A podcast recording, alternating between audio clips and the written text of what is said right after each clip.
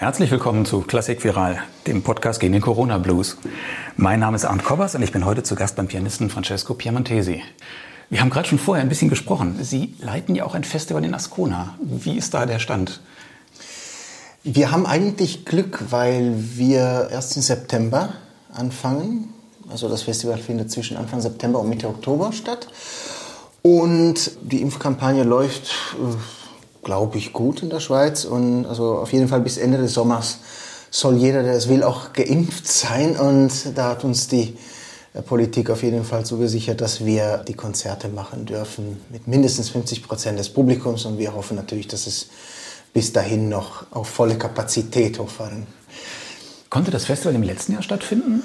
Ja, aber nur in, in kleinerer Form. Das heißt, wir haben im Prinzip alle Orchesterkonzerte äh, abgesagt und nur die Kammermusik gemacht. Aber das ging nicht von uns aus, sondern die Orchester selber haben abgesagt, ja. aus verschiedenen Gründen. Und zwar das Budapest Festival Orchester konnte nicht einreisen, weil die Grenze in Ungarn geschlossen war. Das, das, Land war komplett zu. Die Engländer wollten nicht kommen, weil sie zurück nach England zwei Wochen Quarantäne hätten machen müssen. Also das Philharmonia Orchestra hatte auch abgesagt und so weiter. Das heißt, im Prinzip haben wir dann gesagt, wir machen Kammermusik. Es ist viel leichter, Solisten einzufliegen und eben Kammermusikbesetzungen und das haben wir dann gemacht und das hat großen Spaß gemacht und diese das Kammermusikwochenende machen wir auch äh, Ende September wieder und aber dazu bin ich sehr zuversichtlich, dass Orchester dieses Jahr auch wieder reisen. Ja. Das heißt, Sie haben aber nicht das Festival vom letzten Jahr in dieses Jahr verlegt, sondern Sie haben jetzt ein neues Festival.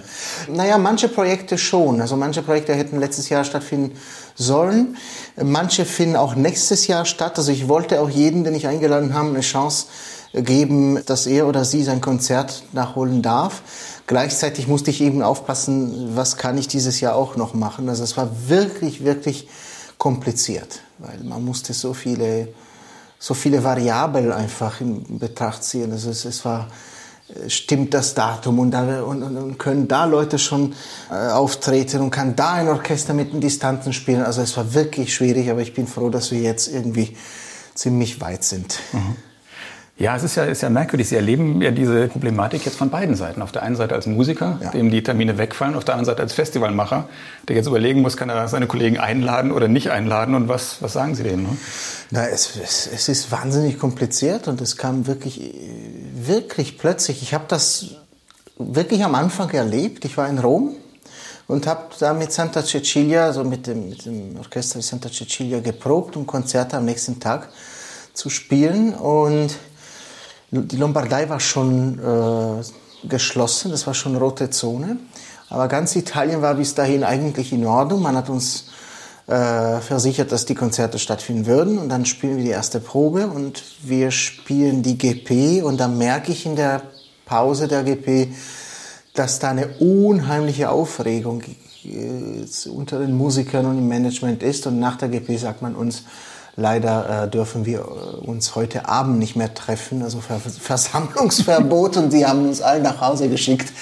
Da habe ich irgendwie verstanden, es, es, wird, es ist wirklich, wirklich schlimm. Und ähm, es wird nicht um zwei, drei, vier Wochen gehen. Und dann habe ich sofort versucht, auch wegen Ascona äh, Informationen zu erhalten und habe bei der also bei der Schweizer Regierung auch angerufen und äh, da wurde mir auch gesagt, meine Güte, also es, es, es ist wirklich eine schlimme Sache. Und da war irgendwie klar, da muss man sehr viel Zeit, Geduld und Pläne ändern. Und bei mir war das, war einfach diese Idee plötzlich da, ähm, ich möchte die transzendentalen Etüden von Liszt lernen und aufnehmen, was ich auch letzte Woche gemacht habe.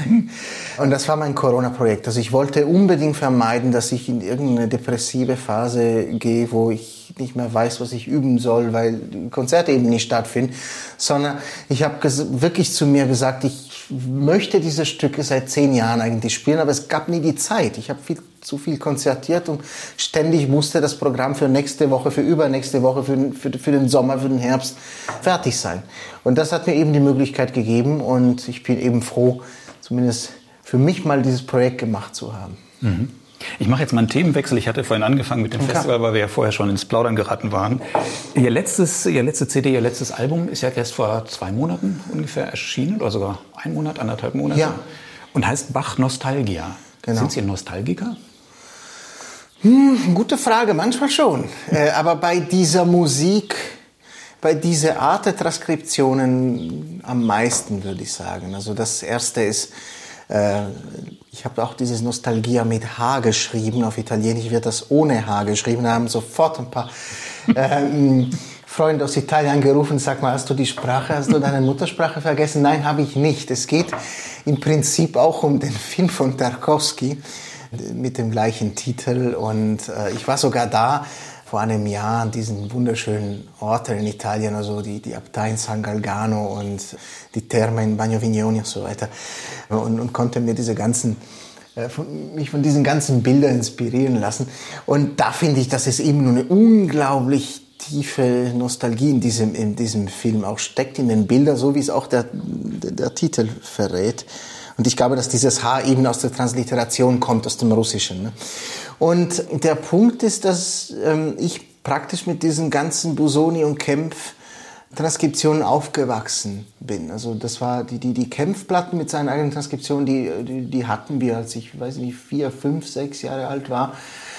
Und diese Bachstücke habe ich so kennengelernt. Und dann später habe ich angefangen, natürlich mich mit, mit der historischen Aufführungspraxis zu beschäftigen, auch weil viele CDs plötzlich auf den Markt kamen, also Harn und Kur und Kopmann und so weiter. Und später noch habe ich das Glück gehabt, mit vielen von diesen Großmeistern wie, wie eben Tom Kopmann, Norrington und Andrea Marcon, Antonini und so weiter zusammenzuarbeiten. Das heißt, ich habe wirklich sehr, sehr viel davon mitgenommen. Und ich finde mittlerweile, dass die Werke Bachs auf Cembalo auf den alten Instrumenten viel moderner irgendwie klingen. Also das ist wirklich moderner für unsere Ohren und eine Transkription von Busoni klingt so irgendwie so staubig und so alt und so eben nostalgisch, weil es aber auch trotzdem so schön ist. Ne? Da muss mhm. man natürlich auch die Tempi adaptieren, man muss sich auch ein bisschen gehen lassen. Manches klingt eben eher wie, wie eine Bruckner Sinfonie als wie, wie, wie ein ein Bass von Bach, aber das ist eben auch eine Reflexion über meine Kindheit und über die letzten Jahre, wie ich eben aufgewachsen bin und, und wie ich Musik gemacht habe und wie ich Musik jetzt mache. Und das war eben eine spannende Reise. Würden Sie denn nach wie vor sagen, dass man Bach im Original nicht auf einem modernen Flügel spielen sollte?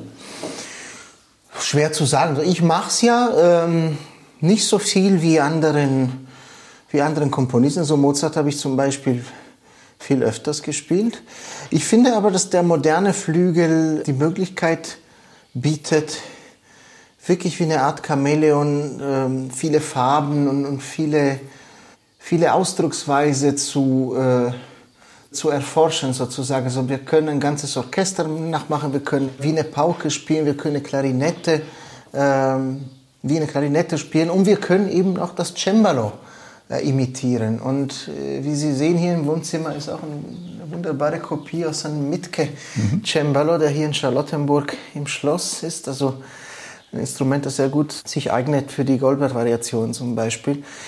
Und da habe ich viele, viele Stunden ähm, verbracht und äh, ich habe versucht, auch mir da wirklich die Klangwelt vom Cembalo anzueignen. Und dann erst später bin ich zum Klavier gegangen und habe eben versucht, das Ganze da äh, zu übersetzen sozusagen. Ne? Also ich glaube, die Kenntnis muss ja da sein. Wir müssen diese Klangwelt kennen und dann geht es darum, eben diese Klangwelt zu, zu übersetzen. Und ich bin nun mal Pianist, ich bin kein Hammerflügelspieler, ich bin kein Cembalist und das wäre, finde ich, jetzt ein bisschen anmaßend, nachdem ich mich 30 Jahre lang mit meinem Instrument beschäftigt habe, plötzlich nach ein paar Jahren Cembalo dann, dann zu sagen, okay, jetzt bin ich ein Cembalist und fange auch an, Bach auf dem Cembalo zu spielen. Nein, das ist ein Instrument lernen und wirklich, wirklich lernen und dass man alle Möglichkeiten kennt, das, das, das ist so eine riesige Arbeit und ich hätte dafür viel zu viel Respekt.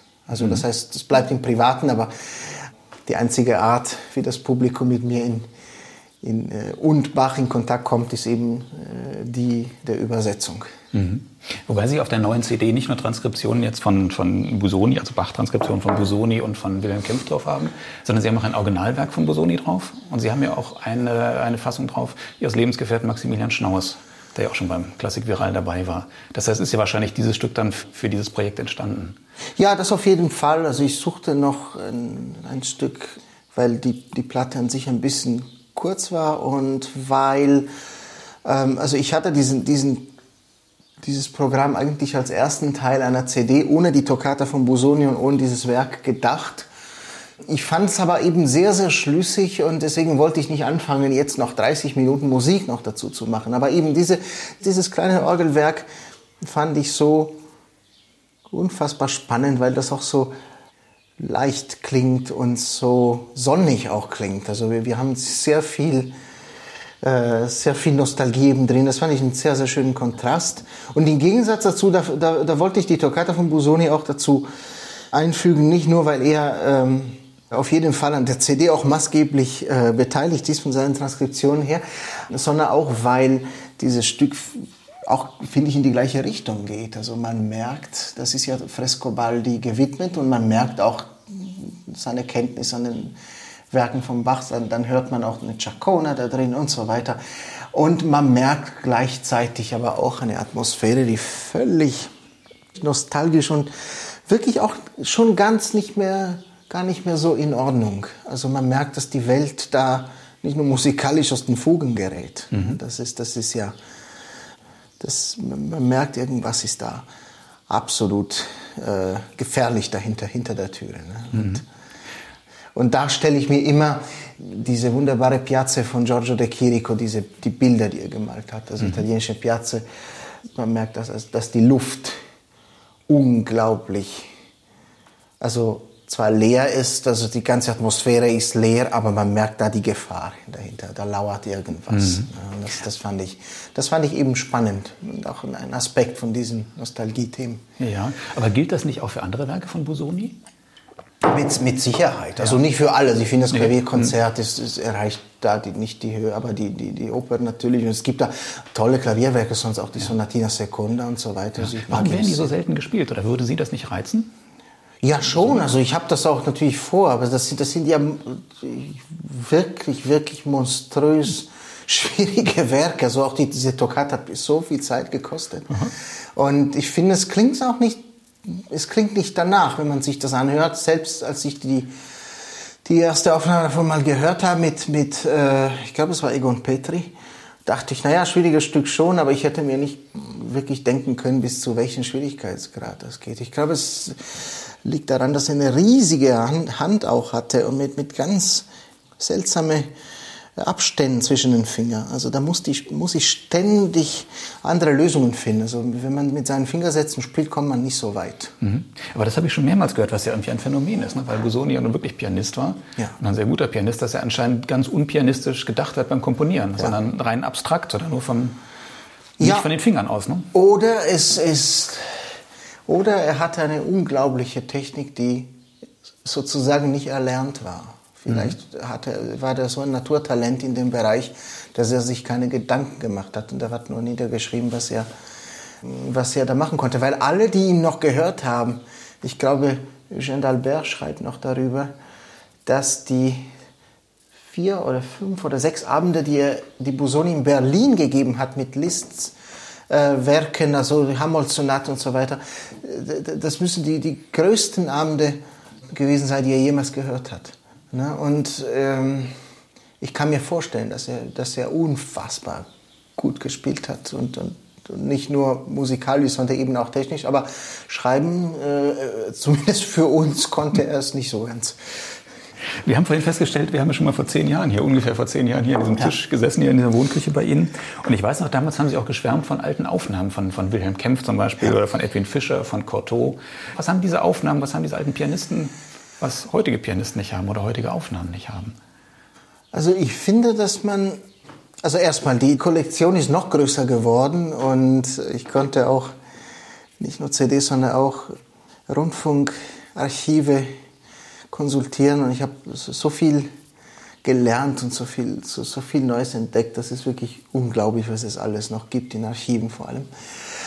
Ich finde, dass man viel zu oft, sowohl von den Tonmeistern als auch von den Produzenten, aber auch im, vom Publikum her allgemein, so viel Wert heutzutage auf die Präzision, auf die Treffsicherheit ankommt. Und ich finde, das ist wirklich nicht so notwendig. Natürlich eine bestimmte Präzision äh, muss da sein, um den Diskurs, Diskurs überhaupt zu verstehen. Aber warum alles jetzt darauf basieren muss und warum, wenn ich zu einem Konzert äh, gehe und, und das ist wirklich ein fantastisches Erlebnis und dann liest man am nächsten Tag in der Zeitung, ja, da waren drei falsche Töne in, in, in dem Satz. Was hat denn das damit zu tun? Mhm. Wir sind eben keine Maschinen, wir sind Menschen, wir haben was ganz anderes zu sagen als, als Maschinen. Und deswegen finde ich, dass dieser Aspekt irgendwie äh, heute viel zu sehen in, im Vordergrund steht und das eben auf Kosten von ganz anderen Aspekten. Äh, Klang, Klangfarben. Ich finde, dass, dass die Pianisten aus der Kempf, äh, Edwin Fischer Generation wirklich auch an das Orchester gedacht haben. Wenn Sie, wenn Sie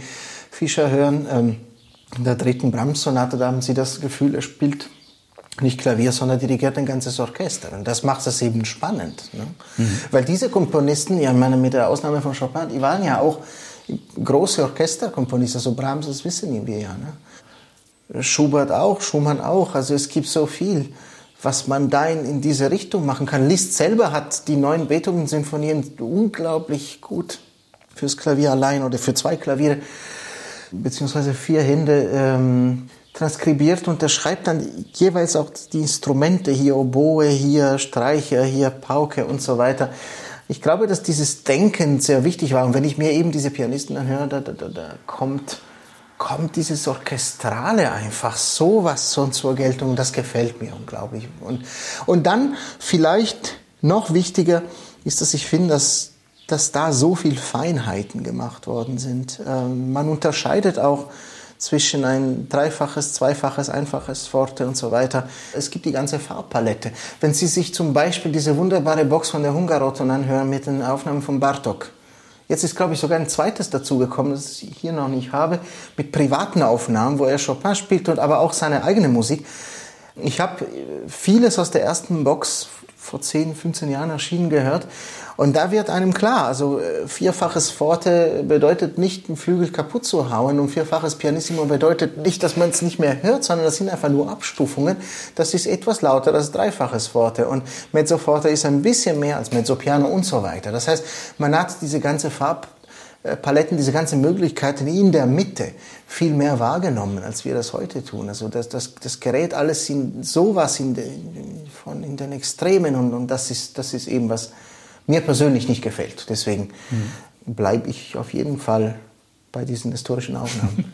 War Bartok ein guter Pianist? Fantastisch. Ja? Absolut unglaublich. Äh, vor allem im Bereich der Kammermusik. Es gibt ja ein Konzert mit Sigeti, der, glaube ich, mit ihm verwandt war durch eine Hochzeit. Ich weiß nicht mehr ganz genau wie.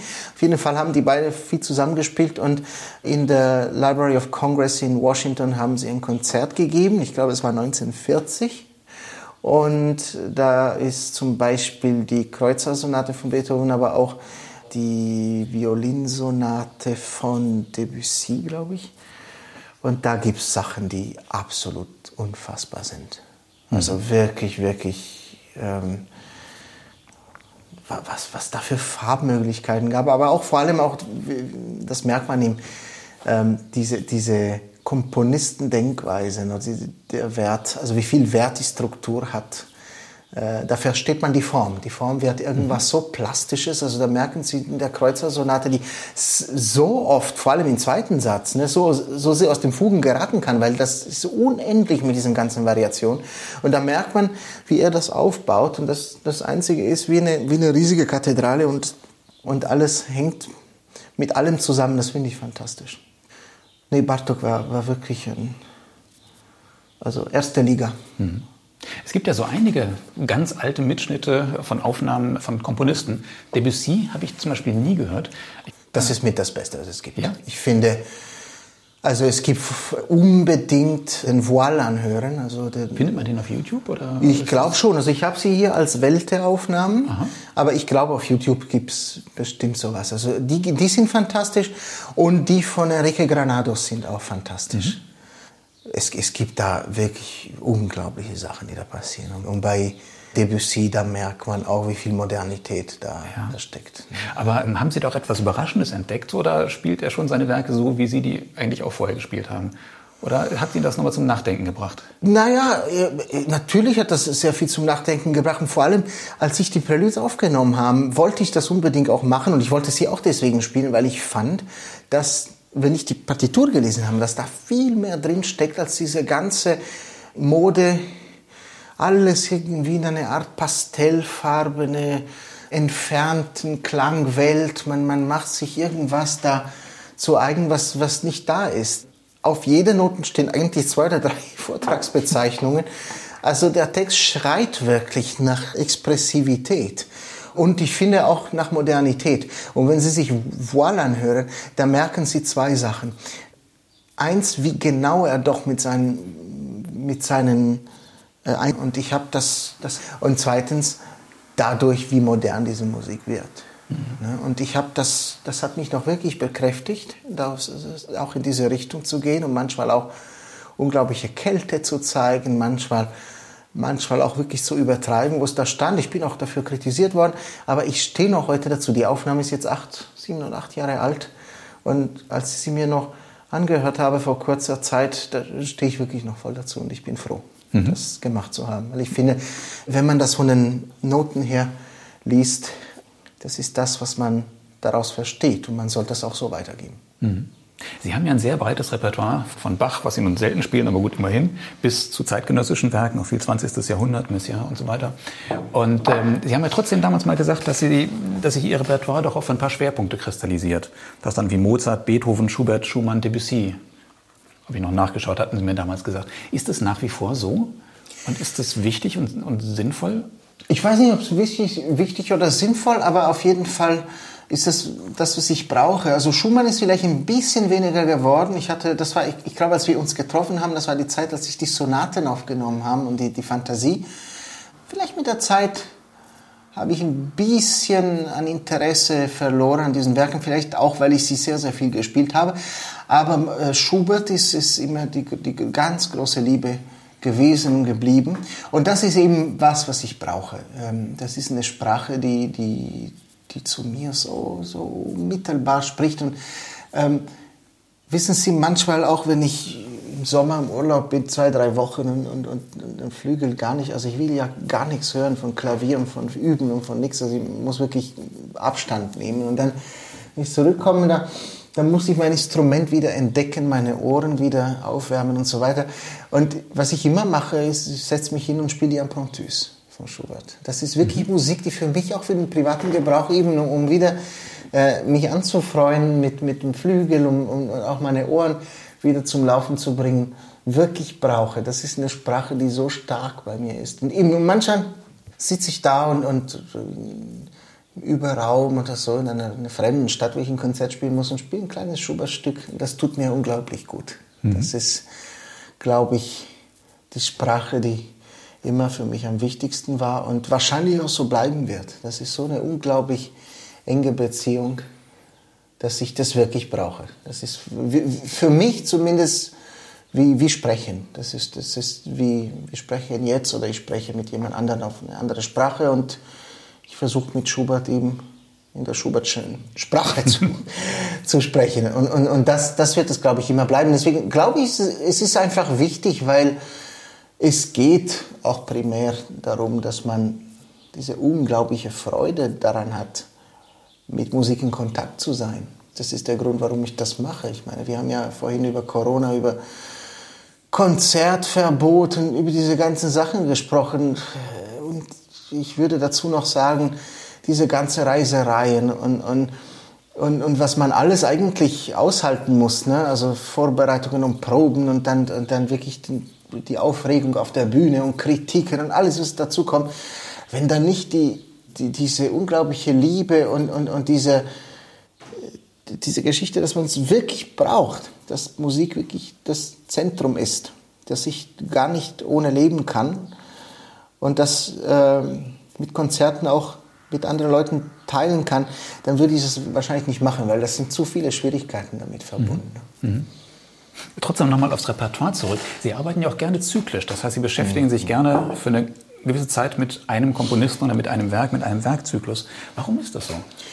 Weil man. Warum suchen Sie sich nicht überall die schönsten Sachen raus, wie es ja manche Kollegen machen? Nee, da ein nee, Häppchen, nee. da ein Häppchen. Nee, ähm, also erstmal muss man natürlich sagen, wenn man einen Mozart-Zyklus und Schubert-Zyklus macht, da ist die Treffquote von sch schönen Sachen relativ hoch.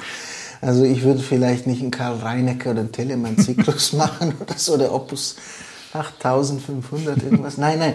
Also da, da wenn man Schubert-Sonaten so aufhört, da gibt es vielleicht ein oder zwei, die sperriger sind, aber das, ich würde sagen, also das liegt alles in sehr, sehr hohen Bereichen. Nee, was mir aber wirklich Spaß macht, ist einen Komponisten von den verschiedenen Facetten hier kennenzulernen.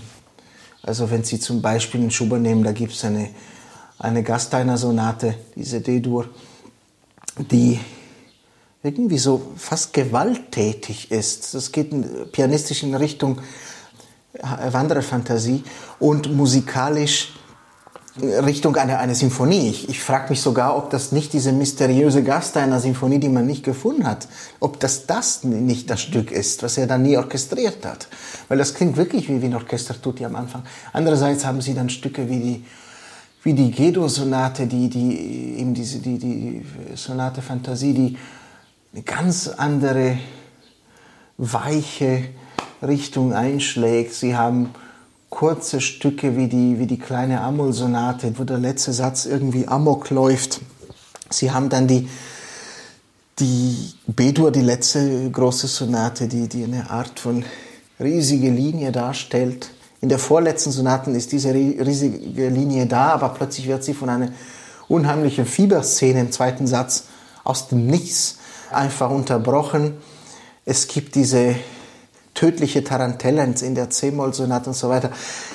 Das sind einfach Welten, die man erkunden kann und, und gleichzeitig muss man eben eine Art roten Faden finden und einen Klang vor allem finden für all diese Werke und das finde ich eben spannend. Und für mich ist sowieso die Beschäftigung mit den, mit den Partituren, mit den Komponisten am wichtigsten und da einfach nur zwei, drei Werke da rauszufischen aus, aus dem Teich und sagen, okay, die ist jetzt Publikum wirksam oder die wird oft gespielt, das mache ich auch. Das finde ich einfach nur reduktiv. Also das, das ist für mich nicht wichtig genug. Also ich mhm. brauche wirklich diese ständige Beschäftigung. Und dann brauche ich auch ab und zu ein bisschen Pause mit einem, mit einem bestimmten Komponisten. Eben nachdem ich den Mozart-Zyklus gemacht habe in, in, in London und anderen Städten, habe ich dann ein paar Jahre lang kein Mozart gespielt. Das, ich habe es auch gebraucht, um auch vielleicht auf neue Ideen zu kommen. Ich bin mir sicher, wenn ich die Sonaten eines Tages wieder aufnehmen werde, oder, oder also im, im, im Konzert oder, oder, sogar für CD, da werden bestimmt ganz neue Ideen noch dazukommen. Aber da, da braucht man auf jeden Fall Abstand. Irgendwo arbeitet unser Kopf, unser, unser Geist weiter. Ich weiß nicht wie, ich werde es eben sehen, wenn ich die Partituren wieder öffne. Mhm. Und es muss dann auch der ganze Zyklus sein. Richard Good hat mir mal so eine Geschichte erzählt von einem Kollegen von ihm, dessen Namen ich dummerweise vergessen habe, der auch die Beethoven-Sonaten aufgeführt hat, dann aber gesagt hat dem Publikum, es gibt eine Sonate, mit der er nichts anfangen kann, die er irgendwie nicht spielen möchte und das Publikum äh, zu einverstanden wäre, wenn er stattdessen eine andere Sonate nochmal wiederholt. Das heißt, er hat 31 Sonaten von Beethoven gespielt und, diese letzte, ich habe dummerweise vergessen, welche Nummer das war, eben nicht, weil er sagt, die will er nicht spielen. Interessant, also das, das wusste ich nicht von den Beethoven-Sonaten, aber zum Beispiel der Friedrich Gulda hat immer eine, diese, diese mittlere C-Dur-Sonate von Mozart, ich glaube, das ist K310 oder 311, ich vergesse immer die Nummer, die hat er nie gespielt und nie aufgenommen. Er fand, dass das eben nicht passte. Er fand äh, sogar, er hat gesagt, er hat die Vermutung, dass es von Mozart nicht stammt. Es ist in der Tat auch für mich die schwierigste gewesen, sperrigste und, und wirklich die, wo ich dachte, okay, vielleicht die, die müsste es für mich nicht sein. Und der hat das eben konsequent auch gemacht. Also der hat sie nicht gespielt. Mhm. Ich kann es verstehen. Also ich habe es halt gemacht, weil ich fand doch, dass es irgendwelche Elemente gab, die noch, die, die an anderen viel gelungenen Sonaten erinnern und so weiter. Aber ich kann, ich könnte es verstehen. Und da frage ich mich auch bei Beethoven-Sonaten, ob es nicht ein oder zwei gäben, wo ich sagen würde, muss, muss das wirklich jetzt sein? Also mhm. jeder muss das, glaube ich, für sich entscheiden. Ich glaube, diese, dieser Kollege von dem Richard Good war wahrscheinlich sehr gewissenhaft und der hat gesagt, ich, oder der hat gedacht, dass man eben Werke nur mit dem Publikum teilen kann und soll, wenn man wirklich davon hundertprozentig überzeugt ist. Und das kann ich voll verstehen. Mhm. Weil nur indem man an irgendwas richtig glaubt, kann man das auch wirklich richtig herüberbringen. Insofern, mhm. also Chapeau, muss ich sagen. Mhm. Einer ihrer wichtigen Lehrer oder ihr Mentor war ja auch Alfred Brendel. Und der hat mir auch mal gesagt, äh, man sollte relativ früh als Musiker im Leben Werke definieren oder Komponisten definieren, mit denen man sich sein Leben lang beschäftigen kann. Natürlich offen sein für alles, aber dann doch irgendwo Schwerpunkte setzen. Hat er Sie da auch ein bisschen beeinflusst? Vielleicht in diesem Denken in bestimmte Richtungen zu gehen, in die Tiefe zu gehen? Ich glaube eher nicht. Ich glaube erstmal, dass ich nicht, ähm, also ich hatte das Glück, das nicht für mich definieren zu müssen, sondern das kam von allein. Und zu Brendel muss ich sagen, dass ich eher das Glück hatte, dass er sich selber gemeldet hat. Er hat eine Aufnahme in der BBC gehört und hat äh, mich kontaktiert und hat mir eine Nachricht geschrieben, ähm, wenn ich möchte, würde er gerne mit mir arbeiten. Das heißt, im Prinzip kam die, diese Annäherung von ihm aus und das war schon zu einer Zeit, wo ich mittendrin im Schubert und im Mozart war. Das heißt, im Prinzip habe ich einfach nur von, von, von seinem Wissen, seiner Kenntnis in diesem Bereich profitiert. Andererseits spiele ich liebend gerne die B-Moll-Sonate von Rachmaninoff, seine, seine, seine Rhapsodie und, und, das vierte Konzert und so, und so weiter, die er überhaupt nicht ausstehen kann. Mhm. Deswegen, da haben wir uns sehr oft fast gestritten, aber ich bleibe dabei, das sind großartige Werke und zumindest da unterscheiden wir uns. Mhm. Aber ich bin auch kein Jünger von ihm. Also ich bin eher eine Art diebische Elster. Ich, ich versuche einfach von links und von rechts mehr von Lehre, von Leuten, von Kollegen, einfach so verschiedene Aspekte sozusagen zu, zu klauen oder zu anzueignen. Also, aber nicht klauen im Sinne, ach, der, der spielt da Forte, der spielt da Piano, das, das ist gut, sondern ich versuche wenn ich in ein Konzert gehe, zum Beispiel die letzten Konzerten von Radio Lupo, die hier noch in Berlin gehört habe, habe ich tagelang darüber nachgedacht, wie macht er diesen unglaublichen Klang? Das klingt fast wie eine, fast surreal, das klingt fast wie eine Harfe, der, der Flügel. Wie, wie macht er das? Also sowas habe ich immer versucht, wirklich dann nachzumachen. So also bin nach, nach dem Konzert äh, nach Hause gegangen, habe die ganze Nacht versucht, wirklich diesen Klang auch wieder zu reproduzieren. Und vom Brenner habe ich eben viel gelernt. Und vielleicht kann ich auch was Lustiges erzählen. Ich habe ein paar Mal, weil ich wirklich wissen wollte, wie er arbeitet, ein paar Mal extra ganz schlecht gespielt im Unterricht. Aber wirklich, wirklich extra furchtbar gespielt. Dass ich wusste, der, also ich, ich habe gehofft, er schmeißt mich nicht raus, weil was er auch nicht gemacht hat. Aber der hat, da habe ich plötzlich gesehen, wie der Mann in so einer kurzen Zeit, wie schnell er arbeitet. Und dann hat er angefangen zu sagen, okay, schauen wir uns hier mal die Form. Wo ist hier der Höhepunkt? Wo ist, die, wo ist hier ein Punkt, wo die Spannung nachlässt? Okay, jetzt ist die Form gelöst. Jetzt reden wir über Charaktere. Was ist der Hauptcharakter? Was sind die Nebencharaktere hier? Jetzt reden wir hier über den Klang. Was machen wir da? Und so weiter. Und da, innerhalb von zehn Minuten hat er mir die ganzen Schichten gezeigt. Und da habe ich gesehen einfach, wie unglaublich genau er äh, vielschichtig arbeitet. Mhm. Und das war eine große Lektion. Also ich, ich glaube nach wie vor, dass das vielleicht die beste Idee war, einfach schlecht für ihn zu spielen ein paar Mal, um zu sehen wirklich, wie er von, es war nicht ganz null, aber so von 10 auf 100 oder von 20 auf 100 in wenigen Minuten steigen kann. Und das war, das war für meine Arbeit dann wahnsinnig wichtig. Zum Beispiel eben davon habe ich sehr viel für meine eigene Arbeit mitgenommen. Mhm. Der Lehrer, den Sie davor hatten, oder Ihr richtiger Lehrer im Studium, war ja Ari Vardi in, in Hannover. Das ist auch ein legendärer Lehrer, vor allem nicht unbedingt jetzt als konzertierender Pianist. Was haben Sie von dem vor allem gelernt? Oder warum war der so legendär? Was hat ihn besonders gemacht? Er, er hat viele, viele Aspekte ähm, in sich vereint. Er war auf jeden Fall ein unglaublich interessanter Mensch, unglaublich großzügig, unglaublich von der menschlichen Seite her auch immer so positiv. Er hat mich wirklich menschlich aufgebaut. Er hat mir, würde ich sagen, den Mut gegeben, wirklich auf die Bühne zu gehen. Weil, wissen Sie, wenn man es nicht gewohnt ist, heute macht mir das nichts mehr aus, aber wenn man es nicht gewohnt ist und plötzlich vor Sälen zwei, drei, vier, fünftausend Menschen auftreten. Amerika ist ja nicht selten. Ne? Also es gibt diese riesige Säle, vier, vier, fünftausend Menschen, das ist in, in vielen Städten so.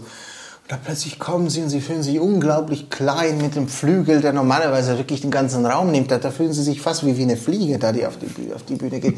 Und da muss man schon äh, einiges an, an, an Nerven haben und vor, oder, oder man, sie müssen einfach gelernt haben, wie sie mit der Situation umgehen. Und er hat diese Situation sehr oft trainiert mit uns und er hat uns wirklich auch irgendwie ständig gesagt, wenn, wenn du gut vorbereitet bist, wenn du das wirklich vor allem was zu sagen hast, das ist das, worauf es ankommt.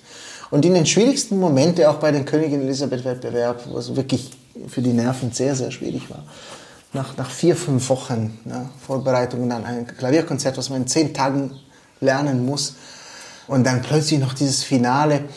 Und da habe ich immer an seine Worte gedacht. Also das war natürlich wahnsinnig wichtig psychologisch. Das hat er am meisten gemacht und das hat er wie kein anderer geschaffen. Also und dann natürlich auch das Orchestrale, das, das würde ich auch sagen. Er ist selber auch ein, ein guter Dirigent. Ich habe mit ihm auch ein paar Mal gespielt, mit dem Israel Philharmonic, mhm. da sind wir zusammen aufgetreten und, ähm, und da war für ihn das auch unglaublich wichtig. Ich meine, nein, nein, ich will hier mehr die Oboe hören, nein, nein, hier will ich wirklich die, wie die Streicher, nein, nein, spielen Sie bitte jetzt nicht Klavier, sondern mach wirklich, äh, spiel so, als, als würdest du hier Kleiber äh, sein und das schönstmögliche Orchester dirigieren. Also da, das, das ist natürlich auch hängen geblieben. Und vielleicht dann auch diese, die, die eben dieses ganze Menschliche, das er in der Klasse eben aufgebaut hat. Da wollten viele Leute hin und da waren unglaubliche Talente da. Und da waren, weiß ich nicht, da war Yundi Lee da, da war Martin Hemmchen, da waren so viele Leute, mit denen man sprechen konnte, mit denen man zu zwei Klaviere dann Klavierkonzerte aufführen konnten. Wir, wir, wir haben, ich, ich glaube, ich habe so viel genauso viel gelernt, wenn nicht sogar mehr von Kollegen dort als, als aus, von, den, von den Lehrern selbst. Also es war auf jeden Fall eine unglaublich schöne Zeit. Ganz, ganz wichtig und prägende Zeit in Hannover für mich. Mhm. Hören Sie denn bei bestimmten Werken in Ihrem inneren Ohr dann quasi eine Oboe oder hier die Streicher ja. oder da das Horn ja. und sowas, also schon orchestral? Ja, es ist immer mehr dazu gekommen. Ich muss sagen, jedes Jahr mehr, sowohl fürs Gedächtnis als auch für eben für den Klang, arbeite ich mehr und mehr auch weg vom Klavier. Das heißt, ich gehe spazieren, sowieso, am Tag vom Konzert sowieso. Da, da gehe ich stumpf mein ganzes Programm durch.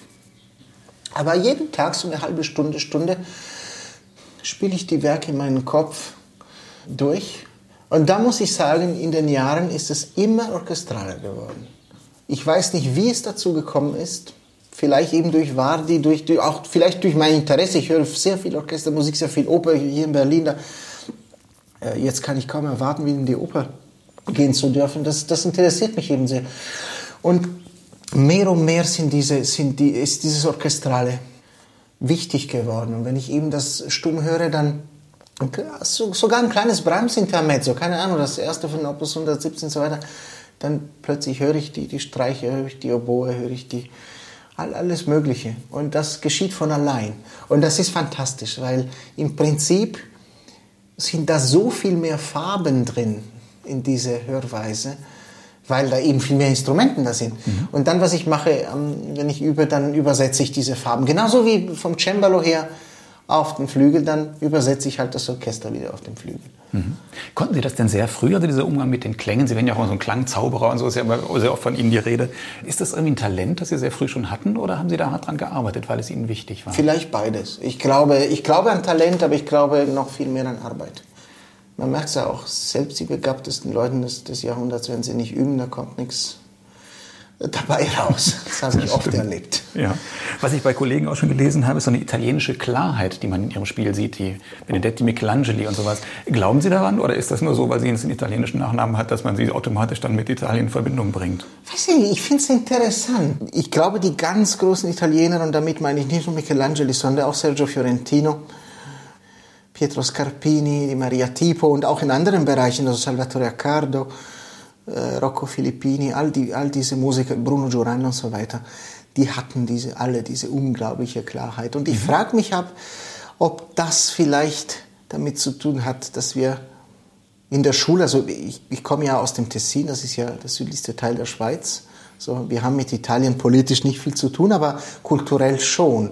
Und unser Schulsystem, vor allem in der Kunst, ist halt auf Italien basiert. Und deswegen ist halt die Renaissance, Piero della Francesca und so weiter, sind ja die wichtigsten Figuren. Und ich frage mich, ob, wenn man damit groß wird, mit dieser Renaissance im Kopf, mit dieser Perspektive von Masaccio, mit diesen ganzen eben Bilder von, von, von Piero della Francesca vor allem, ob da diese, diese klare Linien ob diese Klarheit, diese, dieses Licht und so weiter eine große Rolle spielt. Ich glaube schon, wenn mhm. ich darüber nachdenke, kriegt man schon ein ästhetisches Statement ganz früh ähm, mit. Und ich habe oft von, von nordischen Kollegen eben gehört, die sind eben mit, mit dem Dürer aufgewachsen, mit, mit ganz anderen Bildern.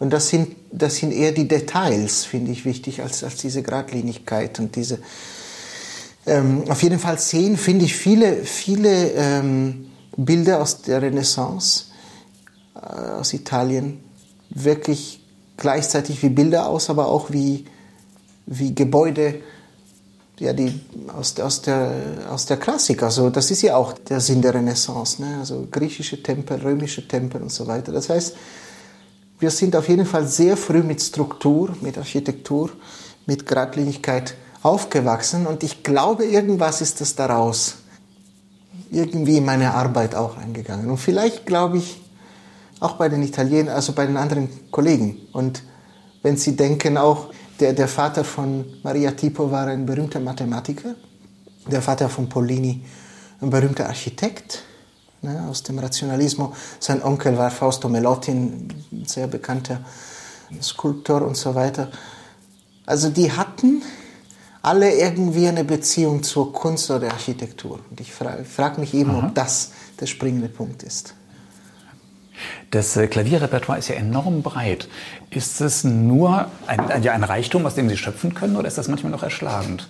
Zu sehen, dass man auswählen muss? Ach, beides. Also ich glaube, wenn, selbst wenn man, äh, wenn man wirklich so viel Repertoire lernen kann und, und spielen kann, im ganzen Leben und man ist offen dafür, man bleibt immer bei einem Bruchteil. Ich glaube, selbst die, die, die Idil Biret, die ja wirklich unfassbar viel aufgenommen hat und, und, und in so vielen Bereichen und so weiter.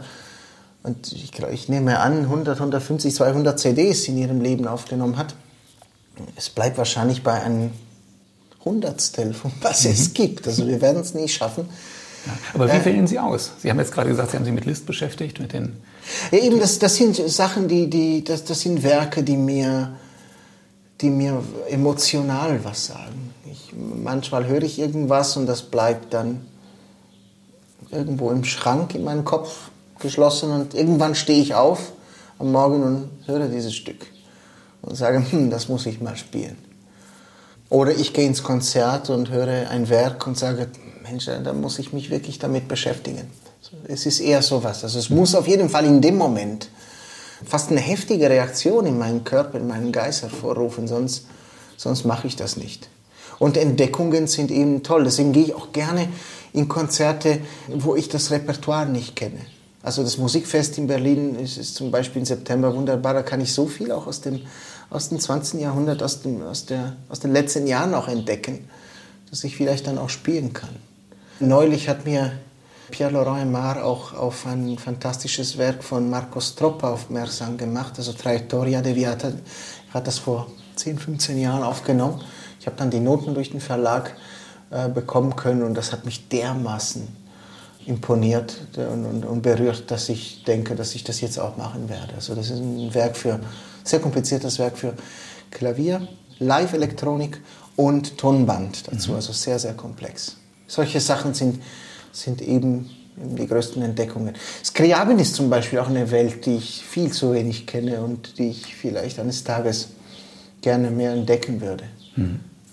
Gibt es das denn auch, dass Sie von Werken irgendwie fasziniert sind und sich mit denen beschäftigen wollen und Sie merken dann doch, Sie kommen nicht so weit, dass Sie es wirklich aufführen wollen? Doch, doch. Da musste ich schon ein paar Programme, ein paar Konzertprogramme ändern. Nee, das ist natürlich auch wichtig, weil, ähm, wissen Sie, also man braucht eben Zeit, um irgendwas aufzuführen, was, was auch wirklich Kopf und Fuß hat, das wirklich, wo die Form wirklich stimmt und gleichzeitig die Emotionen auch da sind. Manchmal braucht es ein paar Monate, manchmal braucht es sechs Monate, manchmal braucht es auch ein paar Jahre. Und wenn Sie sich damit beschäftigen, dann müssen Sie voll dahinter sein. Und wenn ich nach einem Monat merke, na, mit diesem Werk kann ich doch nichts anfangen, mhm. dann ist es besser, wirklich die Veranstalter anzurufen ähm, und zu sagen, nein, das, das ist wirklich nicht das, was ich mir vorgestellt habe. Lass uns wirklich in eine andere Richtung gehen. Und dafür hat, glaube ich, jeder Verständnis. Das ist mir mit ein paar Klavierkonzerten auch wirklich so passiert.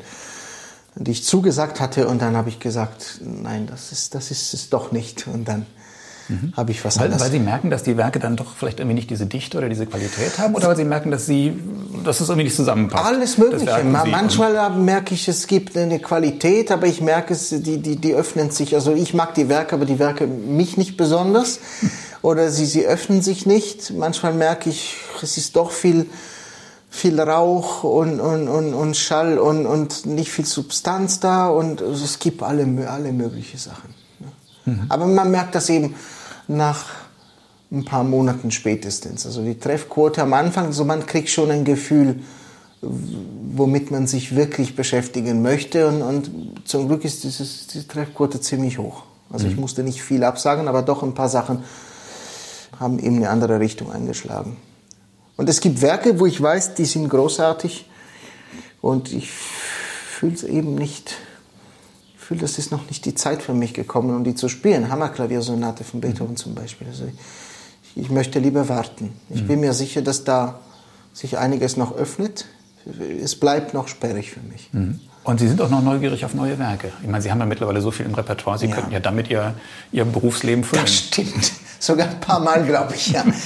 ja, nee, das ist auch wichtig, weil ähm, das merke ich auch als Veranstalter. Also ich glaube, niemand muss in die Versuchung geraten, diese paar Jahrhunderte als ähm, also 18., 19., Anfang 20. Jahrhundert als Basis nehmen und nur das als eine Art museale Medaille so in einem Museum da oder eine museale Errungenschaft der ähm, westlichen Kultur einfach eben auf einem Podest darzustellen und zu sagen, das, das ist eben was wir hier gemacht haben und das, das zeigen wir wieder und wieder der Welt. Das ist, das ist es nicht. Ein, das ist natürlich ein Teil davon, weil das ist so wichtig geworden für uns allen. Also Musik von Mozart, von Bach berührt uns noch heute genauso wie es Leuten von 200, vor 200 Jahren berührt haben. Aber es ist auch wichtig, dass Musik doch eine lebendige Sprache bleibt und dass es eben nicht nur der Vergangenheit, sondern auch der Gegenwart gehört. Und es ist auch wichtig, weil es viele Komponisten gibt, die auch davon leben. Und ich will versuchen, auf jeden Fall sowohl als Veranstalter als auch als Musiker,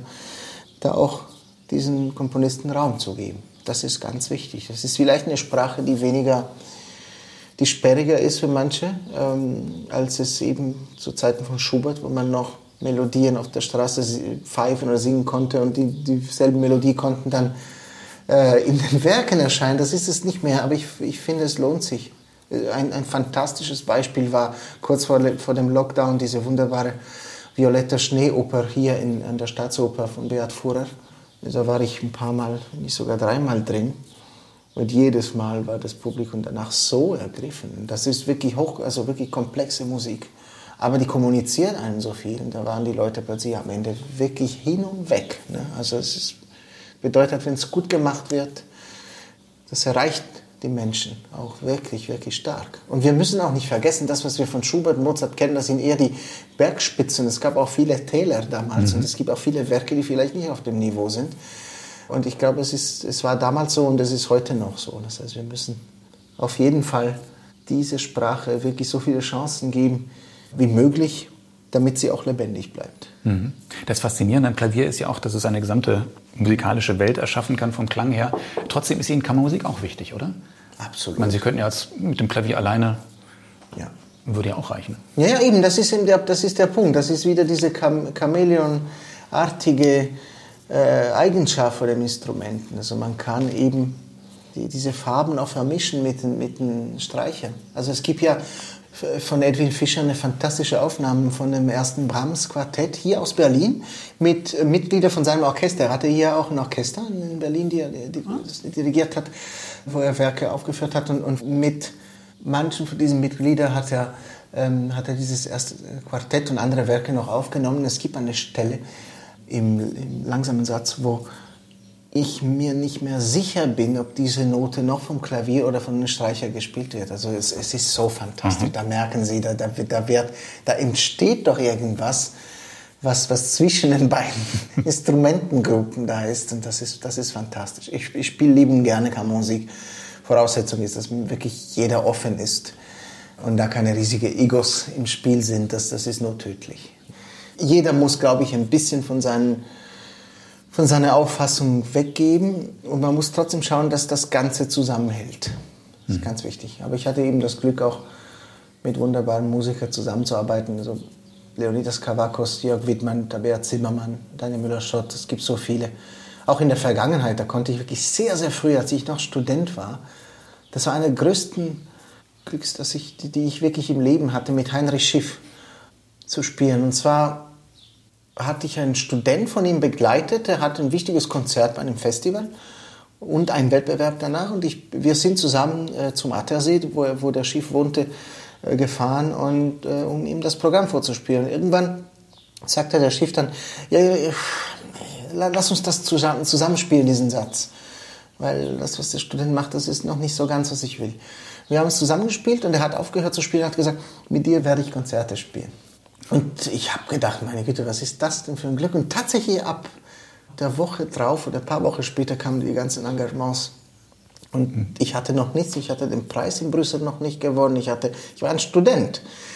Und der hat sich da durchgesetzt, hat gesagt, nein, der kommt. Und da, da konnte ich wirklich so viel von ihm profitieren, von seiner Kenntnis und, und, und auch von seiner Vulkanhaftigkeit. Also der war echt ein Vulkan musikalisch. Ne? Der, der, der hatte aus allen Emotionen geschöpft. Und, und die Aufführung der, alle Beethoven mit ihm war einer der unglaublich, unglaublichsten Momente in meinem Leben. Da konnte man noch so viel experimentieren und vor allem konnte man sehen, wie er wirklich einen viel jüngeren Kollegen so ernst genommen hat. Wenn ich eine, eine Bitte hatte, einen Wunsch und so weiter, hat er sofort aufgeschrieben. Er hat nicht gesagt, nee, nee, was sagst du denn da für ein Quatsch, im Gegenteil, er hat das sehr ernst genommen. Und, und, und irgendwas in diesem Esprit äh, habe ich ihm versucht, bei anderen Kollegen auch zu behalten. Letzte Frage. Hoffen wir mal, dass der Corona-Blues jetzt nicht mehr so lange zuschlägt, dass wir diese Phase jetzt bald hinter uns haben. Aber trotzdem, wenn Sie mal durchhängen, wenn es Ihnen mal schlecht gehen, gibt es eine bestimmte Musik, wo Sie sagen, da wissen Sie, dann geht es Ihnen wieder gut, die Sie selbst spielen oder hören? Naja, eben die Impromptus äh, von Schubert selber spielen. Ähm, sehr alte Musik, äh, Renaissance spanische Barockmusik. Jordi Saval würde ich sagen. Das ist so mein, das ist sowieso einer der wichtigsten Musiker für mich. Der kommt übrigens nach Ascona oh ja. im September. Aha. Aber seine Platten, er hat fast 200 davon aufgenommen.